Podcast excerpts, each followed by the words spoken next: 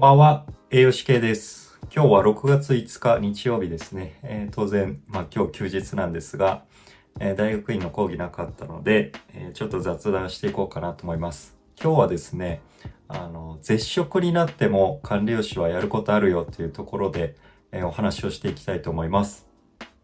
はい。えーまあ、よくですね、あの、絶食になってしまったから、まあ、食事の内容が、まあ、当然調整できないので、まあ、管理栄養士やることないよね、みたいなところで、まあ、ドクターからも、もう、切られちゃうような印象を受ける方、あ多くいらっしゃるんじゃないかなと思うんですが、まあ、結構、意外と、まあ、逆にですね、やること多いんじゃないかなと、個人的には思っております。っていうのもですね、あの、まあ、どこを見てっていうところでいくと、まあ、採血で、まあ、バイタルで、まあ、理学所見、はい。で、画像もそうですけど、問診もできますし、食事以外からの、えー要素、まあ、その、栄養状態を評価する指標っていうのは、まあ、全然、あの、存在していて、えー例えば、あの、まあ、点滴ですね。点滴の内容次第では、電解質が、まあ、狂ってしまうっていうところも起きてくるので、じゃあ、それを補正するためにはどうしたらいいかっていうところを、まあ、栄養士としては考えるべきなんですよね。はい。で、まあ、例えばですけど、ナトリウムが高くなれば、まあ、ナトリウムが少ない、えー点滴に変更を提案する必要があると思いますし、えーカリウムが低い状態であれば、えーカリウムを入れる、もしくは多い、えー輸液に変更するっていうパターンもありますし、えその方の、全身状態によっては、えより栄養が多く入った点滴に変更するっていうところを提案する必要があるかなと思っております。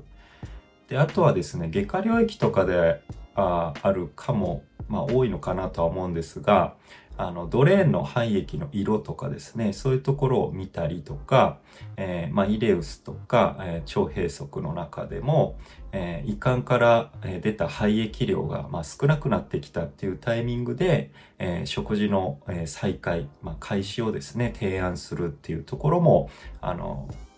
まあ、日々の臨床業務の中では、えー重要な位置づけになってきます。っていうのも、まあ、医者もですね、あの、あんまり細かく、えーまあ、日々忙しいんでですね、見てないっていう方も、えー細かく見てないって方もいらっしゃるんで、そこで栄養士がそういうところをしっかりチェックしてですね、えーこういうとこどうですかっていうような声かけるだけでも、えーまあ、医者としては、え助かる行為なのかなと思っております。はい。ですね。ということで、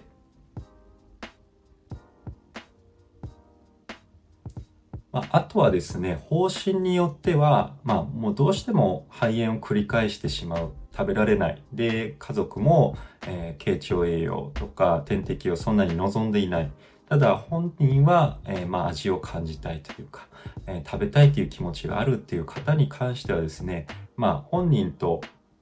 えー家族さん同意の上、えーまあ、食事を開始する、まあ、安全な食事形態で食事を開始するというのもありですし、えーまあ、食べてはいけない、もう、危険であるっていう判断であれば、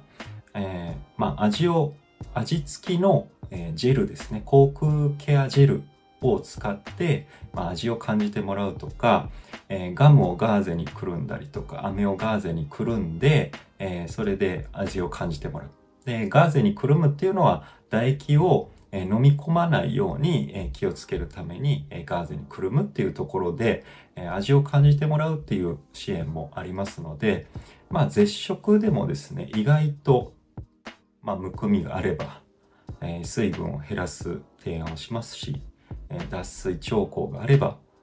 え水分をもうちょい入れようっていうところで提案しますし。